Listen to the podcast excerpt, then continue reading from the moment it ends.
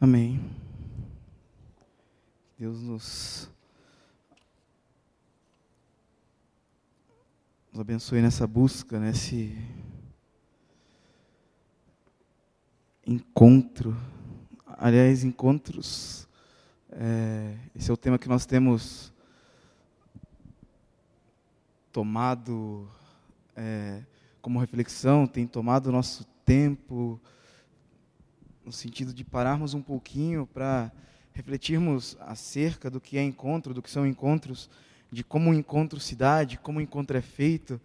E há um tempinho atrás, conversando na escola com outro professor, ele contando que já havia passado por vários empregos e que nesses empregos ele fazia boas amizades, só que depois que ele saía desses empregos, ele nunca mais via aquela pessoa, nunca mais se encontrava com ela. E foi assim com um amigo nosso que trabalhava com a gente. Nós nos encontrávamos no colégio, ele acabou saindo do colégio. Depois de um tempo, eu continuei me encontrando com ele por mais uns bons seis meses, talvez, porque a gente jogava bola junto. Mas depois disso, a gente nunca mais se encontrou também. Se encontrou sem querer no supermercado, se encontrou sem querer em qualquer outro lugar, mas a gente nunca mais é, teve um tempo junto. Aí, conversando com esse professor, nós chegamos na seguinte, na seguinte conclusão. É, com a nossa vida corrida, com o nosso cotidiano tomado de atividades, com as nossas agendas lotadas, nós pouco temos tirado tempo para nos encontrar. Nós temos feito muitas coisas em comum, nós temos agendas em comum, mas assim, vou tirar um tempo para, sem nenhuma responsabilidade terceira, vou me encontrar com uma pessoa como se esse encontro fosse um fim em si mesmo, só um encontro, sem maiores preocupações, isso é muito raro, né? Está cada vez mais difícil de acontecer. A gente tem doado cada vez menos tempo para esse tipo de atividade. Isso é muito é, cotidiano para nós. Isso nos toma, de certa forma, a nossa as nossas capacidades de relacionamento. E pensando sobre esse tema encontros também, eu me assustei com um episódio que tem nos mostrado e tem me mostrado que cada vez mais nós perdemos a capacidade de dialogar. Nós não nos encontramos mais, nós pouco dialogamos. Até porque o diálogo é muito necessário no encontro, né? E pensando sobre isso, eu lembrei de um texto que fica em Marcos 8, a partir do verso 22. Marcos 8, a partir do 22. Se você puder abrir seu celular, sua Bíblia, de... se você não trouxe, quiser só ouvir a narração da história de Jesus. E esse texto em Marcos 8, 22, talvez seja uma das, das histórias das curas mais diferentes de Jesus. Assim seja uma das, uma das histórias e uma das curas mais é, especiais, em alguns sentidos, que Jesus fez. E a gente vai entender por que quando lê o texto. Marcos 8, 22 diz assim: Jesus e seus discípulos. Opa, errei. Quando chegaram a Betsaida, algumas pessoas trouxeram um cego a Jesus e lhe pediram que o tocasse. Ele, Jesus, tomou o cego pela mão e o levou para fora do povoado. Em seguida, cuspiu nos olhos do homem, pôs as mãos sobre ele e perguntou: Vê alguma coisa? Recuperando aos poucos a vista, o homem respondeu: Eu vejo pessoas, mas não as enxergo claramente. Parecem árvores andando. Uma outra versão diz que eu vejo homens, eles são como árvores. Jesus pôs as mãos sobre os olhos do homem mais uma vez e sua visão foi completamente restaurada. Ele passou a ver com nitidez. Então Jesus se despediu dele e disse: Ao voltar para casa, não entre no povoado. Muito interessante essa história. É, primeiro que um método um tanto quanto atípico, Jesus cuspir no olho do homem. É, mas o que mais me chama a atenção nesse texto é que Jesus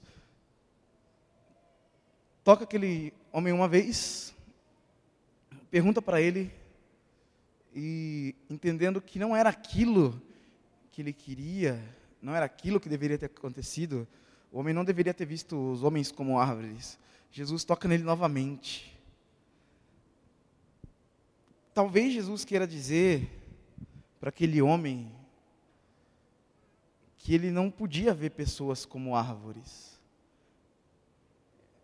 Ele não podia não ver claramente as pessoas, porque são pessoas, não são árvores. Como assim, Michael? É, árvores, de fato, não têm uma subjetividade, não têm uma consciência. Árvores não são feitas à imagem e semelhança de Deus. Quando as pessoas não são vistas de forma clara, nós reduzimos delas essas capacidades humanas, essas é, características da nossa humanidade. Ver pessoas como árvores é basicamente rotular alguém, é uma comparação entre coisas, transformando o ser humano e coisificando-a como uma árvore, é fazer uma comparação homem-objeto. Não, eu vejo aquele, eu vejo pessoas, eu sei que são pessoas, mas eu vejo como se fossem árvores. E como que a gente consegue tratar pessoalmente ou dar as características é, pessoais de cada um, se nós vemos como árvores? Nós acabamos invisibilizando as pessoas. Como nós falamos aqui durante essa série também, pessoas invisíveis são aquelas que são como paisagens para os lugares onde nós passamos. Elas podem estar lá, elas podem não estar, elas podem é, participar de algum momento, podem não participar. Isso é muito é, comum no nosso cotidiano. Isso transforma as pessoas em pessoas invisíveis. Aliás, nós, nós pouco reparamos nas árvores. Tirando agora que a gente está na primavera, que algumas árvores florescem, e a gente, ó, oh, que árvore bonita.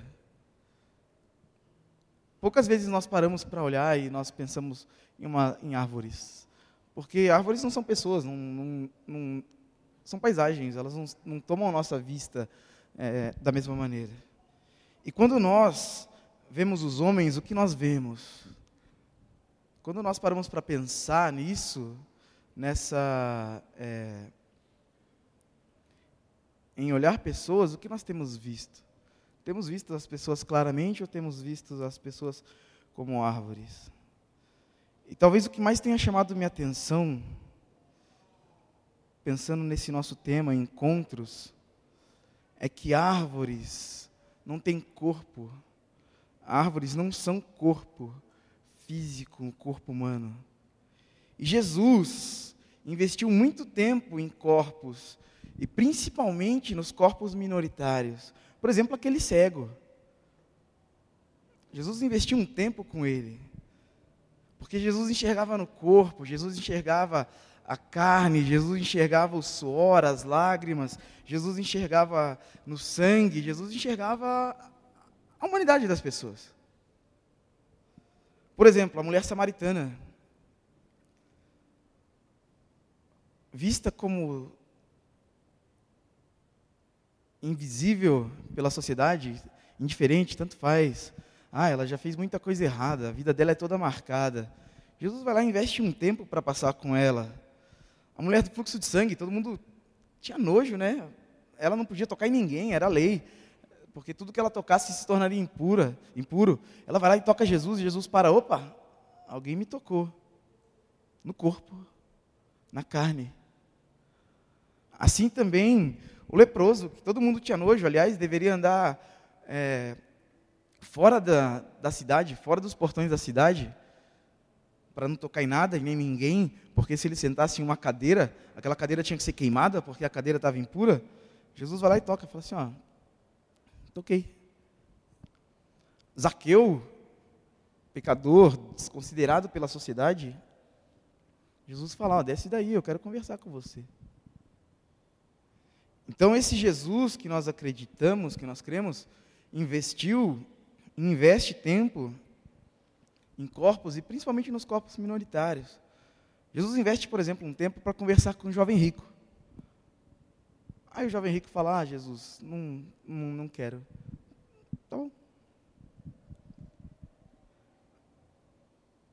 os fariseus, corpos socialmente aceitos, os corpos, aliás, que controlavam a sociedade da época, pelo ponto de vista religioso, sempre estavam em conflitos com Jesus. Isso porque Jesus foi corpo, e Jesus foi corpo e precisava ser enxergado como corpo, inclusive por aquele cego que ele curou. Fico imaginando Jesus tocando no, no, nele e falando assim: Você enxerga o quê? Ah, enxerga as pessoas como árvores. Ah, Jesus deve ter pensado: Ele me enxerga como árvore. Eu sou Jesus. É, é importante que ele veja quem eu sou, é importante que ele veja como eu sou, é importante que ele entenda quem está diante dele. Porque Jesus foi rosto, Jesus teve subjetividade, Jesus foi é, ser humano, com sua psique, com seu corpo. E Jesus foi morto e assassinado também porque ele era corpo, também pela sua é, corporeidade, porque o seu, seu corpo não era como a lei. Tem um texto muito legal em Colossenses 2,17, a partir do 16, na verdade, que diz o seguinte: Portanto, não deixem que ninguém os condene pelo que comem ou pelo que bebem, ou por não celebrarem certos dias santos, as cerimônias da lua nova ou os sábados, porque essas coisas que estão descritas e escritas na lei são apenas sombras da realidade futura, e o próprio Cristo é essa realidade. Então, Jesus, esse corpo, que precisava ser visto como corpo, foi assassinado também por isso. A lei, a sombra do que haveria de vir, não foi morta, mas quem foi morto foi Jesus, o Deus encarnado, porque frustrou aqueles que entendiam a lei acerca de tudo aquilo que eles viam e entendiam. A imagem projetada de Jesus por aqueles doutores da lei não era Jesus. A lei e a sua interpretação e a sua compreensão não era Jesus. Inclusive, esse povo que muito entendia da lei, entendia das sombras, é frustrado por Jesus. E Jesus é acusado, por exemplo, também no livro de Marcos, de ser um beberrão. Aliás, Jesus, ao expulsar um, um demônio, é, falaram para ele que ele expulsou porque ele era o chefe dos demônios. Aquele pessoal que conhecia toda a lei, quando viu Jesus no seu corpo, não entendeu muito bem o que estava acontecendo.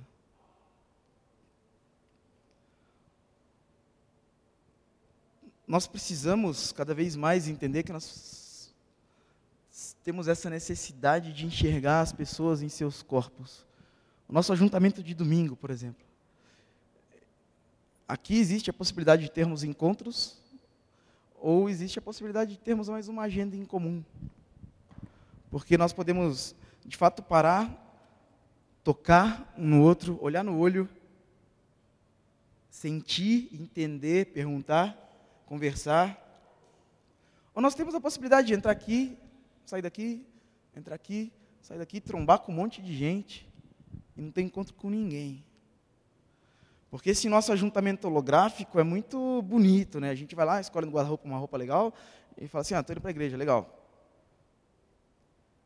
É óbvio que eu não estou falando para ninguém aqui se expor diante da totalidade.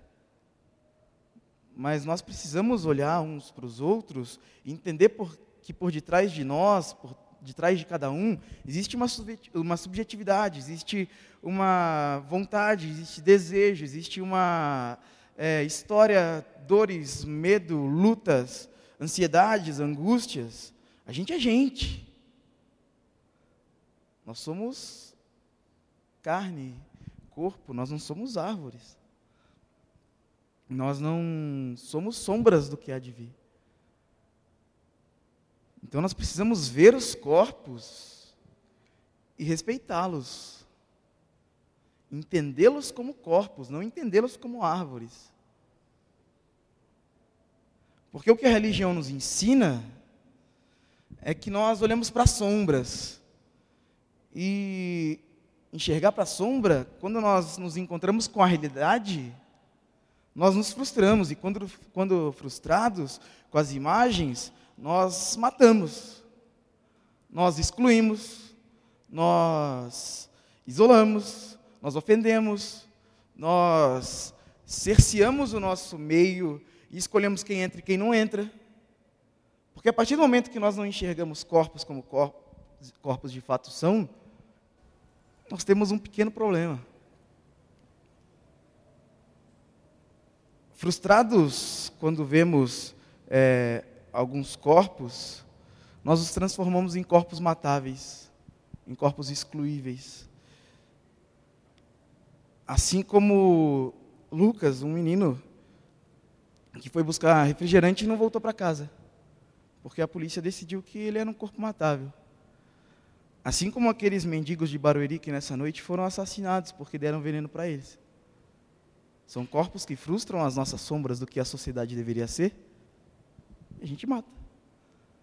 Assim como é, corpos são escolhidos para serem mandados embora do seu trabalho por conta da sua sexualidade. Porque nós projetamos uma coisa e as pessoas nos servem enquanto vemos aquilo que projetamos, mas quando nós vemos as pessoas de verdade, a gente escolhe quem a gente mata. A gente escolhe quem a gente exclui. A gente escolhe quem a gente ofende. Por causa da sua cor, por causa do seu peso, por causa da sua riqueza, da sua pobreza, por causa da sua origem. Simples assim. E eu acho muito que talvez seja por isso que Jesus tenha perguntado: você vê as pessoas como árvores? Ei, espera aí, como árvores não. São pessoas, são gente. E Jesus veio quebrar, quebrou essas sombras. As pessoas, quando se encontraram com Jesus, elas falaram assim: opa, Jesus não pode curar no sábado. O sábado é o dia da gente celebrar, o dia da gente descansar. Senhor, o Senhor está curando no sábado? Senhor, o Senhor está. É, os seus discípulos não lavam a mão para comer, os seus discípulos não se purificam. O que está acontecendo, Jesus? A lei estava dizendo isso aqui, ó. Aí Jesus vira para esses doutores da lei, que sabiam é, muito acerca da lei, ou de capa a capa, como às vezes nós sabemos, e Jesus fala: ai de vocês, raça de víboras, sepulcros caiados, porque vocês viram as sombras e projetaram as sombras, porque com a sombra, pessoal, a gente consegue manipular.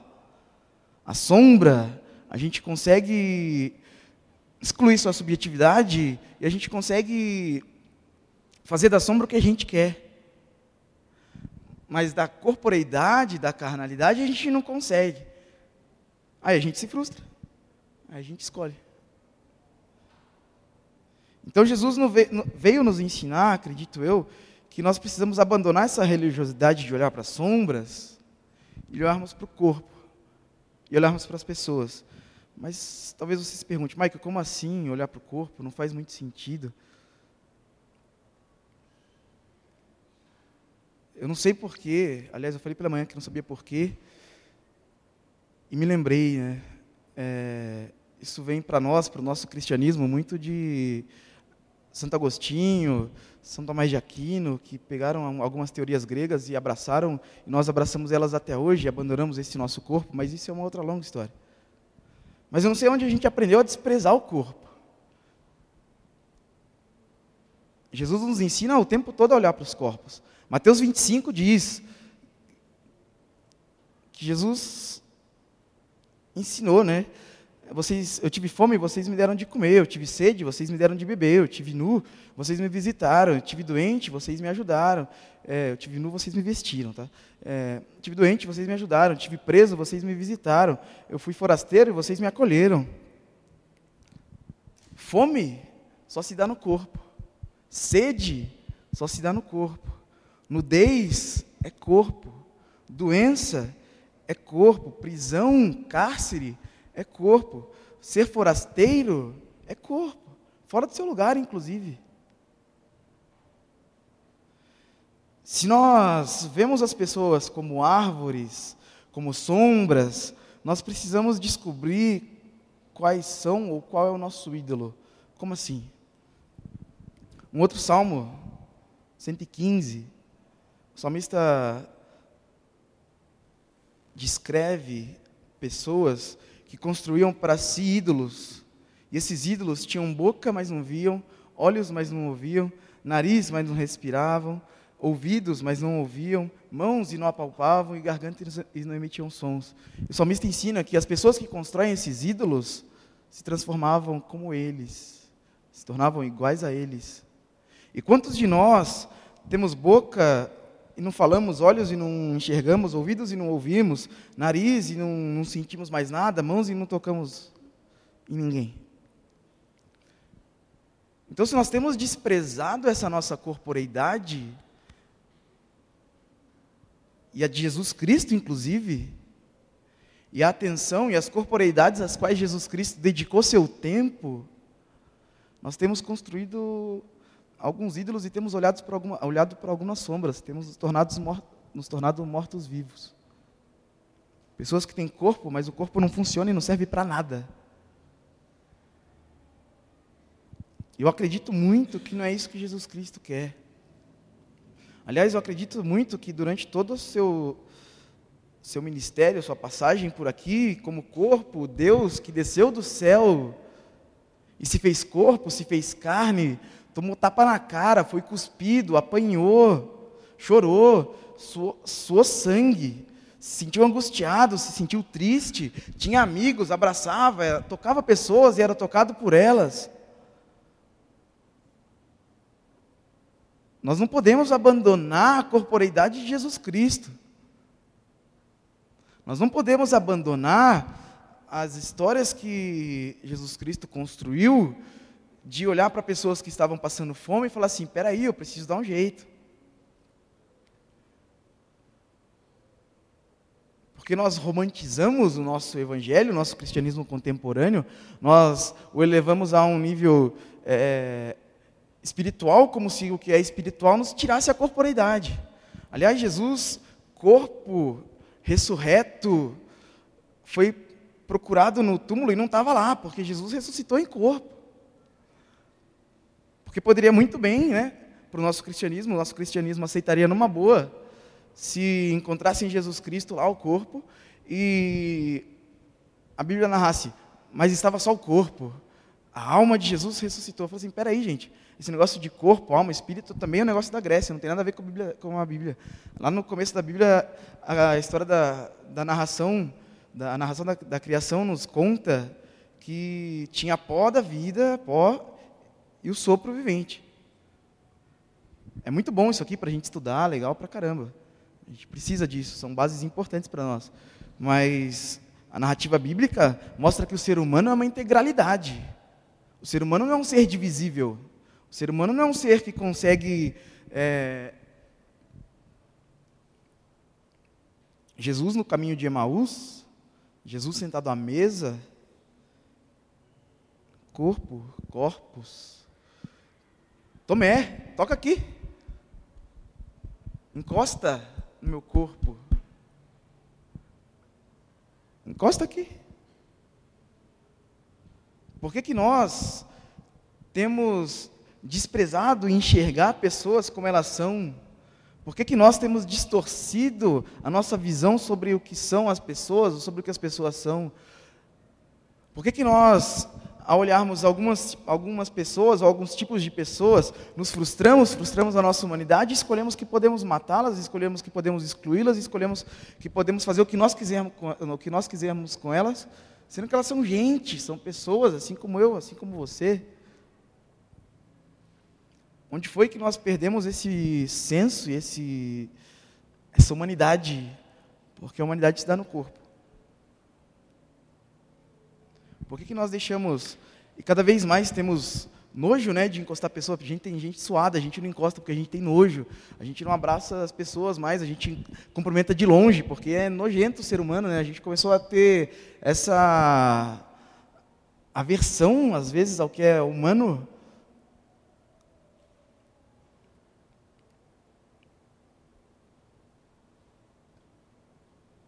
Pensando sobre isso, eu entendo e entendi que não é possível falarmos sobre encontros e não falarmos sobre corpo. Porque os encontros só são possíveis no corpo. O encontro só é possível no corpo. O encontro com Jesus só é possível no corpo. Onde mais poderíamos experimentar Deus senão nos nossos corpos?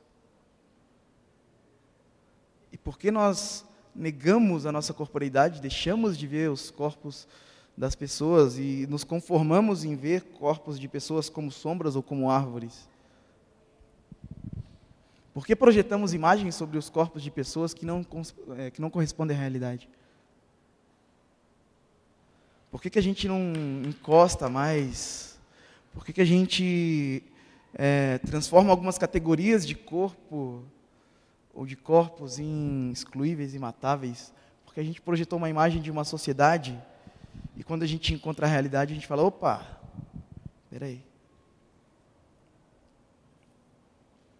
Aliás, Jesus Cristo,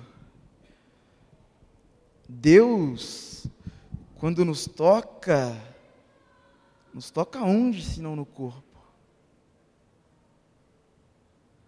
Fui tocado por Deus hoje, legal. Espero que seja. Quero ser também. Onde? Não vos conformeis com este mundo, mas transformai-vos pela renovação da vossa mente, do vosso entendimento como mente e entendimento sem corpo?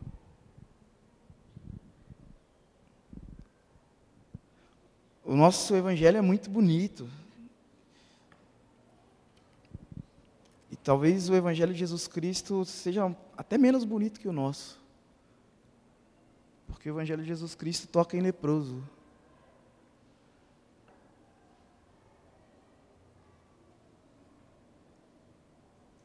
O Evangelho de Jesus Cristo é mais carnal. É um Deus, começa aí a história, é um Deus que abre mão de tudo e se faz carne, se faz gente. E não só se faz carne, se faz gente, mas como se faz carne, se faz gente pobre. Que nasce do lado dos animais. Se faz carne, mas se faz gente, não como quem via sombra via, ou queria que fosse um rei majestoso que morava num palácio e que viesse governar no sentido de destruir Roma, inclusive.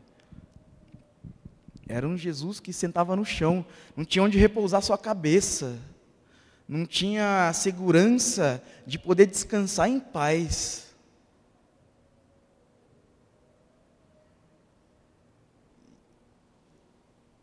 E a gente aqui, entendendo o Evangelho como algo para as almas, algo para as almas, para os espíritos, mas e o corpo? Fica onde? Como que a gente se encontra sem corpo? Como que a gente vem aqui todo domingo sem corpo? Como que a gente não cuida do nosso corpo? Como que a gente não cuida e não olha para os corpos dos outros com cuidado, como se fossem corpos? Como que a gente escolhe corpo que a gente pode olhar, corpo que a gente deve matar e deve excluir, como que a gente, como que é? Aonde está Jesus Cristo nessa história toda? Então a minha oração nessa noite é para que Jesus nos ensine que esse verbo que se fez carne pede para que nós saiamos daquilo que é verbo e palavra e também nos façamos carne. E que nós perambulemos diante das pessoas e das carnalidades e dos corpos e das corporeidades. Porque é muito legal a gente cantar, por exemplo, uma música como a oração do Pai Nosso. Mas no Pai Nosso, Jesus pede o pão. É para o corpo. Jesus pede para que Deus nos livre do mal. Jesus pede para que haja um perdão.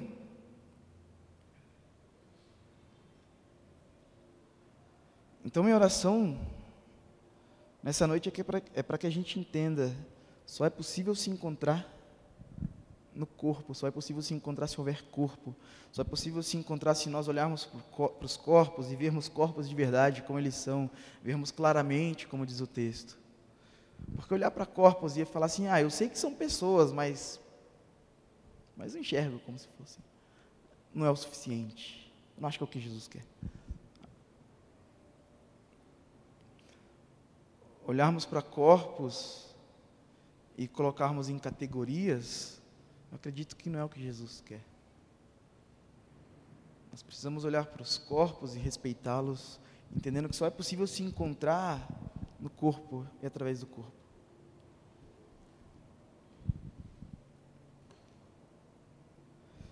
Jesus, nós te agradecemos, porque antes de qualquer coisa o Senhor nos encontrou.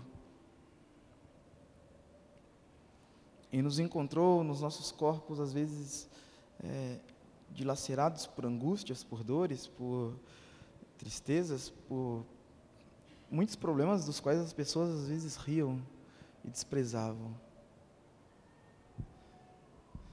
Que o Senhor nos ensine a não reproduzirmos esses atos de violência contra os corpos.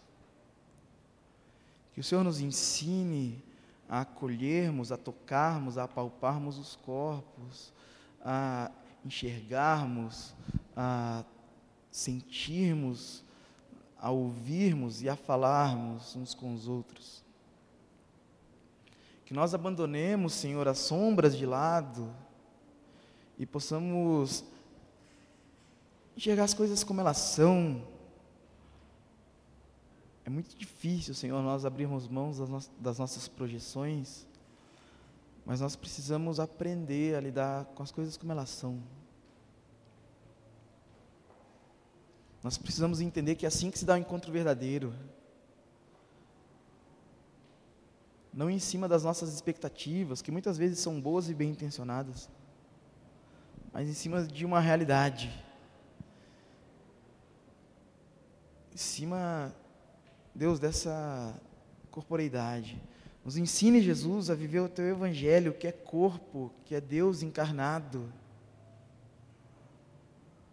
Nos ensine, Senhor, a caminhar nessa direção de tocarmos uns aos outros, assim como o Senhor tocou, assim como o Senhor escolheu estar no nosso meio escolheu tocar os corpos, e principalmente os corpos os quais nós temos nos recusado a tocar.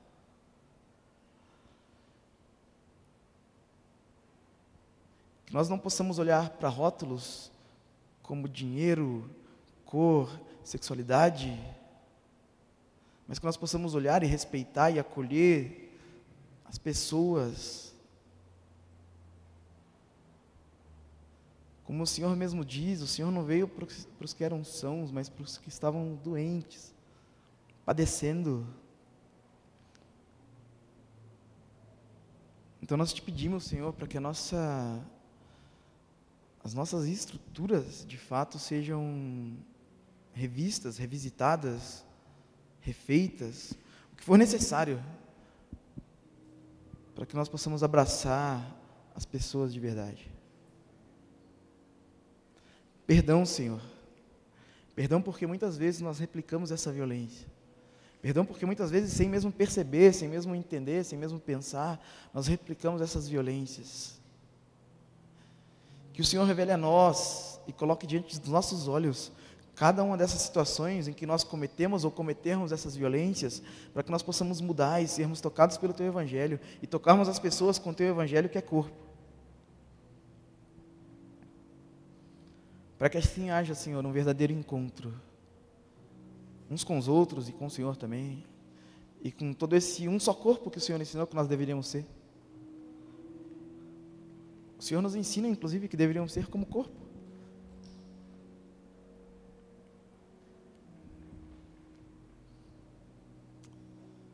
Obrigado, Senhor, porque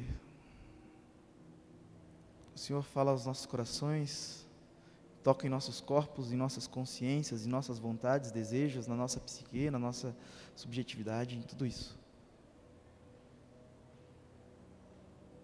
Te pedimos, te clamamos, continue tocando em nós, Senhor. Completa a boa obra que o Senhor começou.